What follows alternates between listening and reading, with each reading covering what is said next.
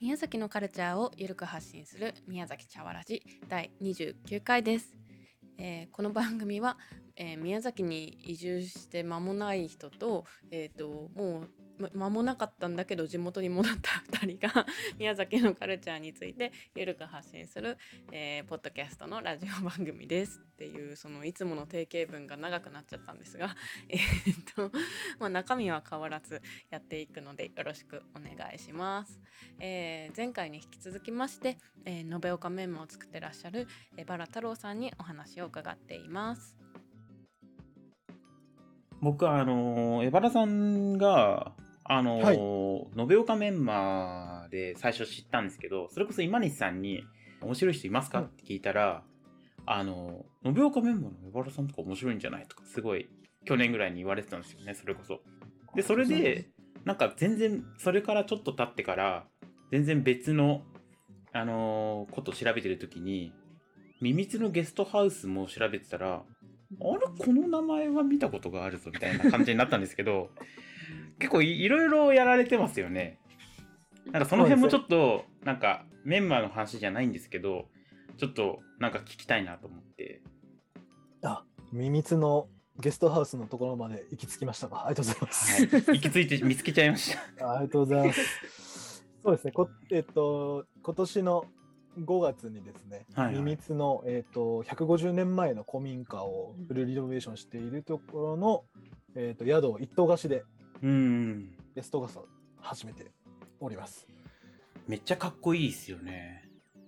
いや、嬉しいですね、本当。まあ、僕正直言うと、あそこはもうあのフルリノベーションした状態で僕らが譲り受けたというか、運営してる状態なんですよ。あそうなんですねおオーナーさんがいるいて、僕はいらがそれを運営していると。へえで、オーナーさんもやっぱりすごいミミツが好きな方で、はいえっ、と、まあ、要はミミツのことも自分で発信、情報発信してる方なんですけど、うーんなんで、あやっぱりああいうところをゆっくりしてもらいたいと、ミミツでゆっくりしてもらいたいっていうところから、であれば僕僕らが宿化して、いろんな方に、まああそこのところに滞在してもらって、ミミツのことを知ってもらえたほ方がいいんじゃないかっていう形で、うん今、運営をしております。そうなんですね。行く機会がなかったのであれなんですけど、ミミツは一回だけ行ったことがあったので、いや、泊まりたいな、みたいなことをすごい思ってたんですよね。うんいや、ミミツは本当、電源地区と言われてるところで、街並みを守らないといけなかったりとか。うんそうですよね。でで実はあんまり宮崎県の方たちも知らないミミツえどこみたいな形も結構多く て国道からちょっと一歩入らないとうんそうわからないのでしかもちょっと入りづらいですよね。そうなんですよこんなとこあったんだっていう人が結構多いうんうん場所ですね、うん本当にこう街並みが綺麗なうん。うんううんうんんところですいや本当私も一回行ってあの街並みをもう軽くお散歩しただけだったんですけど、うんうんそれもだけでもすごい楽しくてなんかいい場所だなと思ってカフェみたいなとことかありますよもねうありますありますうんうん、だからなんか、まあ、そういう、まあ、カフェとかでもいいけどそれでゲストハウスであそこで泊まれるっていうのもすごいいいなと思って、いやゆっくりできる場所があるので、う。うんんミミツを楽しんでもらえるとありがたいですねうん、ありがとうございます。山田さん、他には、なんかあれなんですかなんかこう、宮崎でやってらっしゃることとかってあるんですかまあ、言える範囲っていうか、あれでいいんですけど。で言うと、えーっ、と、耳川広域森林組合という、はい。あのー多分宮崎県でも大きい森林組合さんと一緒にお仕事をさせていただいてます。へえ、それはなんかどういった感じなんですかなんか森林組合だからこう森林を守ったり木の伐採とか多分されてると思うんですけど。っていうのも、えーっ、と、やっぱりうち竹の授業を行っているんですけど、はい。竹はですね、えーっ、と、特用林産物という、えー、椎茸と同じ取り扱いになるんですよ、竹のこっていうのが。へえ。なの。で、えー、と農産物ではなくて林産物なんですよね。な栽の培で栽培畑で栽培するんじゃなくてなんですか山で栽培す山るものってことですか栽そうですまあ栽培そうですね特用林産物っていうんですけど要はうちももともと僕農業型の人間なんですけどはういん結局林業の方にどんどん今入っていって るのでなるほどそう竹林整備を、まあ、結構大きな目で見てみると林業のなんだろうサイクルに結構付随してるというかうーん管理の仕方もそうですしあー確かに確かにで、うんえーっとそういうことをやっているとですね、えーまあ、結構どこの産業もそうだと思うんですけど担い手とかうん地域のことのやっぱり課題に当たるわけですよね。うんでうんうちはやっぱりまあよく言われている6次化商品化してはい、で、えーうん発信しているっていう、まあ、強みがあるのでうん生産からしそょうあの販売までってことですね販売までうんはい強みもあってかつ、まあ、結構 SNS とかですね、うんえーとまあ、要は農業林業一次産業のアプローチをこう、まあ、裾野を広くしているっていうところがうんまあ結構あるかなと思っていてそこで林業組合さんの課題としてもやっぱ担い手をこううん確保していきたいっていうのでそこの戦略作りを一緒にやっております。あそうなんですそんなことまででもやられてるんですね、はい、なでるほそどこからやっぱり、うん結局、まあ、僕もそうなんですけど、さっき言った原体験を作ることで知ってもらうとか認知してもらうことが結構多いので、イベントの設計とかも一緒にやってるんですよ。えやっぱ林業、まあ、森林耳か小池森林組合さんであれば椅子作りをやるとかー、ああ木でですね木でそうです。で、はい単に椅子を作るんじゃなくて、うんうん地元の日向高校というフロンティア科っていう科があるんですけど、うんその子たちに企画させたりとかしてるんですよ。へえその子たちがうんえー、と高校生が企画して、うんえー、と教えるのあの参加するのは小学生だったりとかううーんんなるほどで、まあ、そういうのを企画させて一緒にやって、でまた新たな課題が見つかって、うんえーどんどんこう担い手を促進させましょうっていうなるほど取り組みを設計しております。うんそうなんですね今耳川広域森林組合さん見てるんですけどはい、おしゃれじゃないですかロゴとかロゴはそホうなんームペでージすとよかね。そうなんですそうなんです今ちょっとびっくりびっくりしちゃってますけ どめちゃくちゃめちゃくちゃかっこいいじゃんっていうそう宮崎自体も、えー、と日本一杉が多い出荷してるというか、うん出してうる、んそうですねえー県でしてかつ耳川小池森林ベース案はトップクラスに杉を出してるところでへえそうなんですねございます。はい、だってヒューがやばいですもんねめっちゃ出してますもんねヒューが出してるんです。うんヒューガのだってヒューガ市の市役所めっちゃかっこいいじゃないですかもうそうなんですよ。ヒューガは本当市役所しかり駅もうんですね駅そうもですね杉杉を使ってるので、いやーあそこの建築はいいですね。いや、いやいいですねそうですよね、建築。そうですね、うんお二人。なので、そういった、やっぱり、こう、林業を守ることから、あの、うん良い川、川がね、綺麗になって、その川から流れる海のプラン、まあ、要は生態系も良くなって、まあうんうん、日向市はですね、あの、サーファー移住をあ力入れてそうるでんすね。ああそうですよね確かうに、んなので、そういったね、こう、持続可能なところで、こう、強くしていけると。うんうんうんえーもうそんなにいろんなことをややられてもう原さんどうしていきたいんですかもう宮崎をすごい聞きたいんですよね 僕や宮崎僕どうしちゃうんですかっていうのを聞きたそいんな です大差なことはしてないんです けど、いやあの根本としてはやっぱはいり前にも言った、うんその農業っていうところに携わってうんやっていきたいっていうのがあって、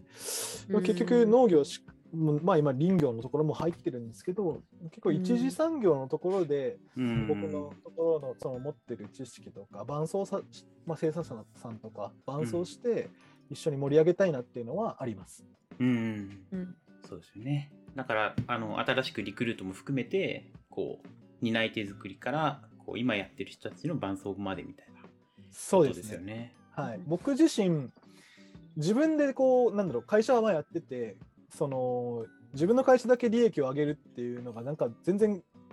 合ってなくてですね一緒にやっていくっていうのが非常に強くて、へえ。僕もそのチームでやることが結構強くあの好きだったりはい。いろんな人巻き込んで一緒にプロジェクトを回していくのがうん性に合ってたりするので多分そうしないときっと回らないんだろうなとプロジェクトもそうだし仕事もそうですし、うんうんうんと思ってる人間なのでなんかやっぱりこう面白い人たちを連れてきてまあ合う合わないはあるかもしれないんですけどやっぱ地域をそうやって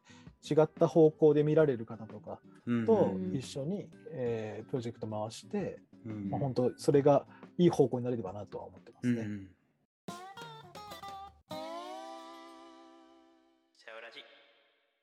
ちなみにな、そのアクティブさはなんかこう、なんかあるんですかなんかこう、モチベーション保つ秘訣じゃないですけど、ずっと小さい時から結構こうアクティブな感じですかあそうかもしれないですね。家庭環境が、まあ、でも父とはあの母じゃなくて父が公務員でしてあ、そうなんですね。割とはその厳しかった家庭とは思うんですけども、はいはいはい。えっとけど母がその人形劇とかキャンプとかおのうなんかこう子供に体験をさせるみたいなことをずっとやっていて、へえ、すいごい。ろんななんだろうことは経験させてもらったなっていうのはありますね、うん幼少期の頃に。だから一緒についていって、まあ、お母さんがやってるのを一緒に体験するみたいな。そうですってね。よねでなんかうん大人のそのおお兄さんお姉さんがキャンプのそのリーダーとかやってていずれはあんなお兄さんになりなってみたいなとかと思いつつそれが自分が高校生の時になやそういうのをまたやったりとかしたりとかっていうのをやってたのは大きかったと思いますね。確かにうんそう、うんそういう時からなかなかこう、高校生の時って、なんか、つ手段として電車か、バスか、自転車かぐらいしかないから、だいたい行動範囲結構限られてて、あんまりこう、外の世界と触れることってあるようで、まあ、広がってはいますけど、あるようであんまりなかったなって思うんですけど、うん、うんそういうふうにちゃんとこう、ちゃんとこうっておかしいですけど、 なんかそういう体験があると全然違いますよね、やっぱり。そうですね、なんか本当に子供の時からこうそういった体験を、まうあ、んさせてもらった親親にうんはあるっていうのはそれはありますし、まあなんかその高校時代ぐらいからおなんだろうなん高校で6クラスぐらいはあったんですけどはいはい。小中とちっちゃい高あの学校だったので1クラスしかなかったんですよ。あうあ、んなるほど。急に。山の方だと山の急に高校から6クラスになって、うわ友達100人できるかな状 態。ちっちゃい学校だったんで。うんすごいそこでなんかうわなんかこんなにいっぱいいるみたいな。いっ なるほどぱいい。るのは知ってたんですけどね。でも見たことが実際ないから、うんそう時なるほど。間がか違いますよねかつなんか中学校全員違うみたいな。っ確かに確かに。うんていうのもあってななんだろうなどこかしらそのなんか視野が広がったというかっていうのもあうんあったしいずれかまあなんだろう本当思春期なんで親との関係も悪くなりなんかいろいろと。うんし始そうめっすよねそういうお年頃ですよねそういう年頃なので絶対延岡出てやると思ってたんですよ。宮高崎校の時は出よ思うってとたんですね。もう思ってました、うん思ってました。ななんかあ、姉が7歳上の姉姉がいるんですけど、ええー、そうなまあんですね。東京にいたので、大学行はあって、うんまなあ、るほ就ど職してたので、まあ、それもあって、絶対宮崎出てやろうって思ってたんですけど、あ、じゃあその時はもう帰る気ゼロですね。その時は、まあ、だけど、やっぱり、ごめんさんがおっしゃるように、その自分のね、山とかね、あの、こうあるぞっていうのは、ずっあとこ、う、言われてましたか振り込みさせられてたんですよあね。あ、一緒ですね。そうそう、やっぱ長長男なので、僕も。そうですよね。そうですようね。んそうなっちゃいますよね。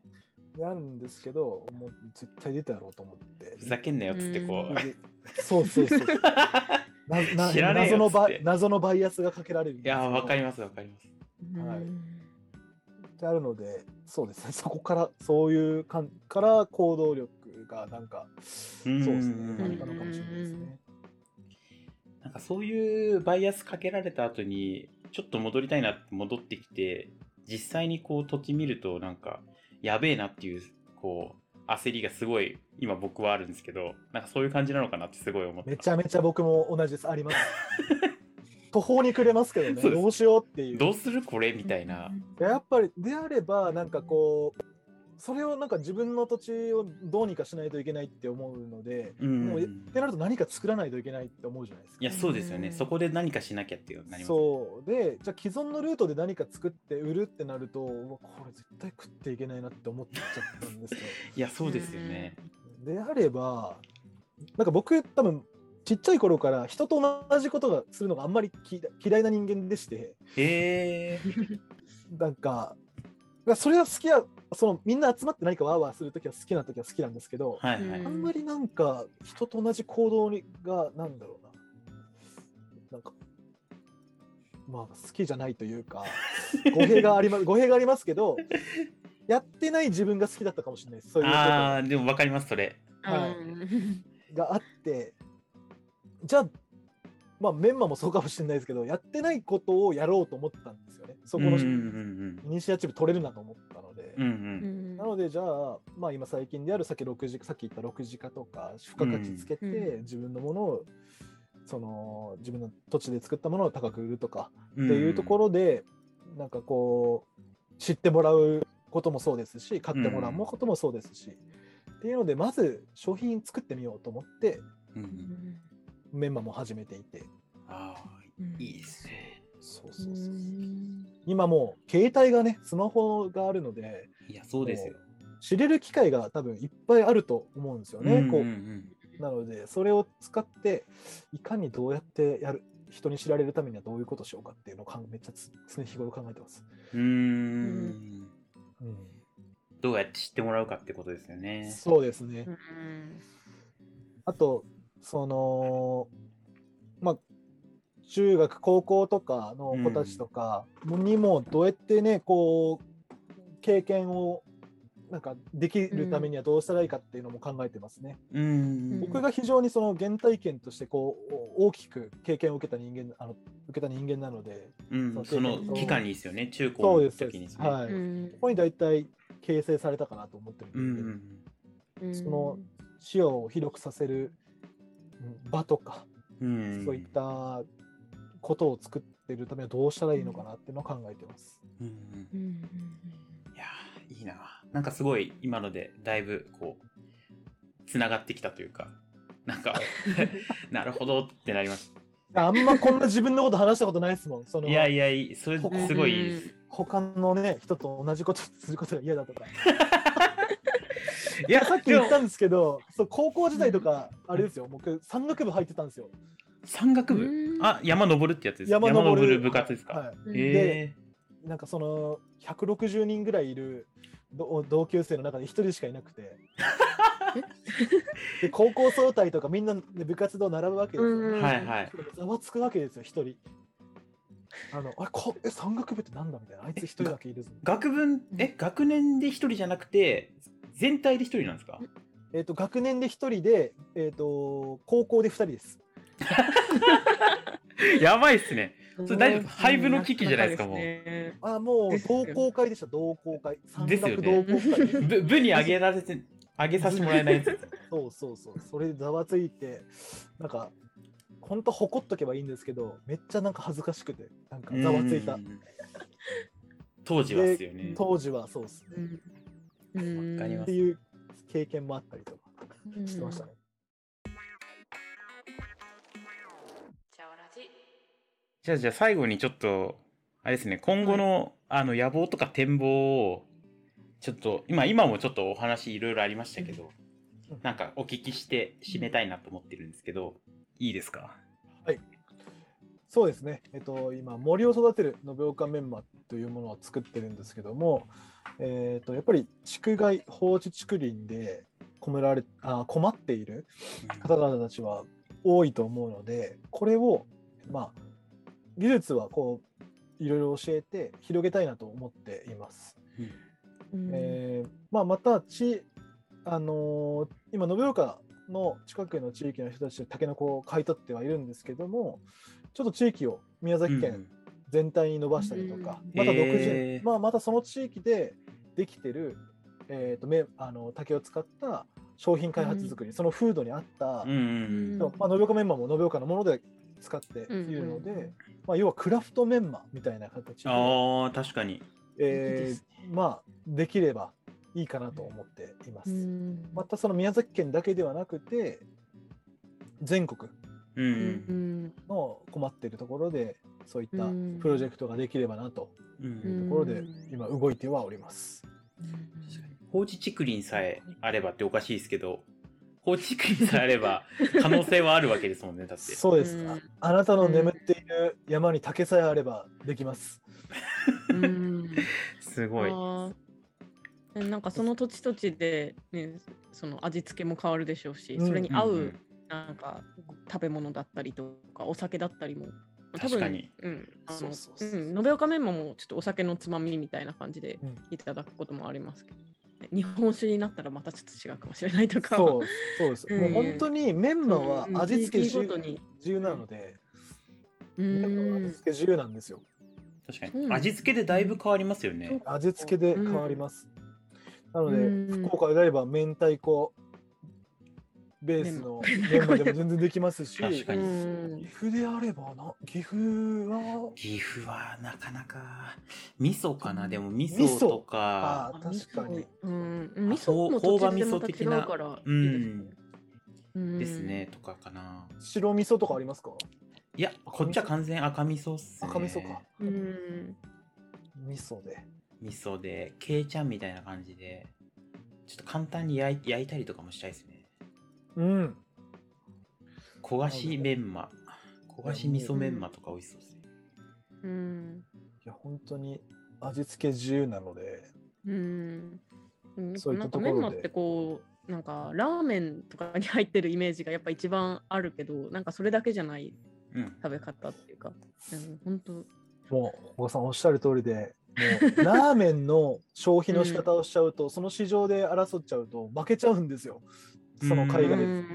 中国産が安いですもんそうですね。はい。うん本当に食べることで放置竹林と竹害のことが解決できるとう。うんんいうところでやってるので消費量をやっぱりどうしても上げないといけないんですよね。うん。う。うんんってなるとやっぱりまあ延岡メンマで考えると、まあ、ご飯とかパスタとか、あのパンとか、日本の主食となっているものに合うような形うで消費してもらうことで解決できるうっていんううんところに落ち着くかなと。ありがとうございます。なのでみ 皆さんあの新しい味付け募集しております。あ、随時。あなたのところで。 そうですね。てか、うちの町だったらこれできるよみたいなのもありますよね、きっと。うんそうです、そうです。うんだかちらなみに、えエバラさん的に一番美味しい食べ方、これやってくれよ的なのってありますかえーっと、一応ですね、延岡メンマの最高の食べ方っていうのを、あまあ、買っていただいたらですね、パンフレットみたいなのをつけてるんですけど、うんはいはい僕がおすすめしてるのは、メンマ丼をおすすめしてます。メンマ丼。メンマ丼、えっと、いわゆる白ご飯ですね、熱々の白ご飯うんに、えー玉ねぎ、あ、玉あ、ネギですね、ネギを、すみません、普通の青青青ネギ、すみません、玉ねぎって言ってしまったんですけど、青ネギ。うんを引いてしま引いてでえっ、と延岡メンマを乗せていただきます、うんでその上から温玉を乗せてもらうと延岡メンマ丼が出来上がります温玉はずるいっすね。 それはずるい温玉はずるいっす。でそこからまあある程度ちょっと残って最後ら辺には白だし温かい白だしかはいはい、おはい。茶漬けを入れてもらうと、もう最高の締め方になるのでお茶漬けっていうのはあれですかお茶漬けの素ちょっと入れちゃうってことですかあもう普通のお茶で大丈夫ですあ、お茶、お茶を入れるってことですね。はいもうお茶なかるほど。お茶をかけるって言ったらあれですけどえーそういった食べ方が最後ににまあ2つ味味味変えることができるので、はい、そうですね。ちょっとひつまぶし感がありますよ ね。ああちょっなと名古屋、名古屋 の。やばいは挟んでいっちゃった。挟んできちゃった。やばいやばい。うん大丈夫です、大丈夫です。そうですよねあんな感じで二度美味しいうん。味がちょっと濃いからできるですよね。こう、いろんなの混ぜても全然負けない感じすごいしますようね。んあと、あんまりオフィシャルにはしてないんですけど、はいはい。えっ、と、ちゃんぽちゃんぽんほう、んに、あのー延岡メンマを入れていただくとえ だいぶ味噌ベースのちゃん、 なんだろううーんちゃんぽんになって美味しいです味変ができますえええ美味しそうでうもん。確かに、それいいですね。今ですねエースコックさんすみませんちょっとしょうあのどこからの会社か忘れてしまったんですけど、はいはい。あの小倉っていうですね宮崎県で有名なはい。うんチェーン,、チェーン店があるんですねチキン南蛮で有名な、はいはい。でチキン南蛮で有名なんですけど小倉のちゃんぽんも美味しいんですよえー、結構ちゃんぽん頼まれる方多いですよね、小倉さん。そうなんですうんよ、小倉さんは。で、その小倉がなんとカップラーメンを出してるんですよ。あカップカップラーメンじゃない、カップ、カップ麺、カップちゃんカぽップん、麺出してました。カップ麺出してるんですよ、へーねはい。エースコックさんから、あ、出てました。はい。フよかったァミリーマートで売ってるみたいですね。ファミリーマート限定はい。限定みたいですね。を、まあ、買っていただいて、延岡メンマを入れていただくと、だいぶ、あの身近に味わえることができます。まあ、小倉さんに持って行って開けてもらってもいいんですけど、まあちょっ と、今小倉に持ち込みでこどうしょうね小う。倉さんが、えーなんだそれって言われるかもしれないんですけど、うんあのぜひね、ファミリーマートでうーん、ええいや、うまそうだな。超食いてえ。これはだいぶ味変できます。確かに。そうですね。いや確かに、それは美味しそう。あと、えすみません、めちゃめちゃ出てくるんですけど、いいでねすいいですいいですもうどうぞカレーにもカ入レーれていただけたら美味しいです。ええ福神漬けみたいな。 違います。福神漬けみたいな感じでですね、ちょっと味へ変ーができます。カレーに入れても美味しいです。食感も面白そうですね、カレーだはいと。このうんこのカレー案はですね、あの朝ですという情報番組があるんですけど、うんそこで、えーおすぎさんがコメンテーターなんですね、おすぎとピーコうんの。はいはいはい。うんでおすぎさんが実は延岡メンマ食べてもらったことがあって、えー、と朝です取り上げていただいた時に、うんその時にカレーに合うかもっておっしゃってたんですよそこからうちはや,、やりましてうーん合います実 際合う。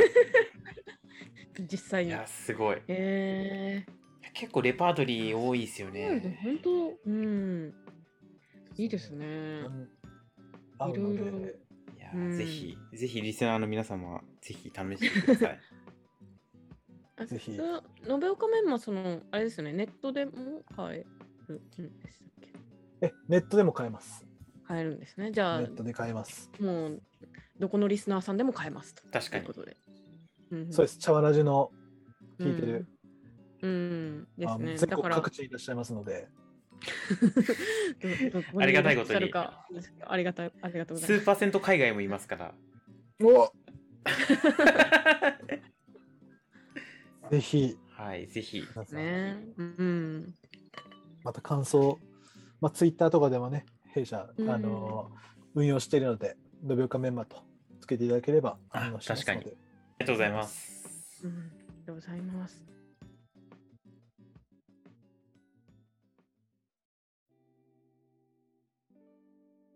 はい、えー、2回にわたって江原さんのお話をお伺いしましたがいかがだったでしょうか、えー、と編集の上ではカットしちゃったんですけどこの後もめっちゃ話が盛り上がりましてですねあのーちょっといつもの締めみたいなことを言いそびれちゃったんであのここで改めて江原さん本当にありがとうございました。えー話の内容もですね本当にあのー広い視野と、えーを持って手広くやってらっしゃってすごく勉強になりましたがあのー個人的にはですね後藤さんと江原さん今回初対面だったんですよ、まあ、対面って言ってもズームなんですけど、えーでなんかすごい意気投合しててこの2人が 「分かります」とかってめっちゃ言い合ってたじゃないですか。うん、なんかそれがすごい個人的にはツボにはまってあの こういう出会いがあるからやっぱり茶わらじやめらんないなと思ってます。あのー更新頻度はちょっとこう落ちてはいますがあのやめる気は全然ないのでリスナーの皆さんもぜひあのゆるく気長に待っていただけると嬉しいです。えー次回は第30回というまあなんか記念すべき回になるはずなんですけどちょっと先のこと全然決まってはいないのであの気長にお待ちください。えー、Twitter もあの細々とですが運用しています。えーぜひフォローとかいいねが増えるとあの、ね、投稿しがいが出てくるので あのぜひよろしくお願いします。それではまた次回もお楽しみに。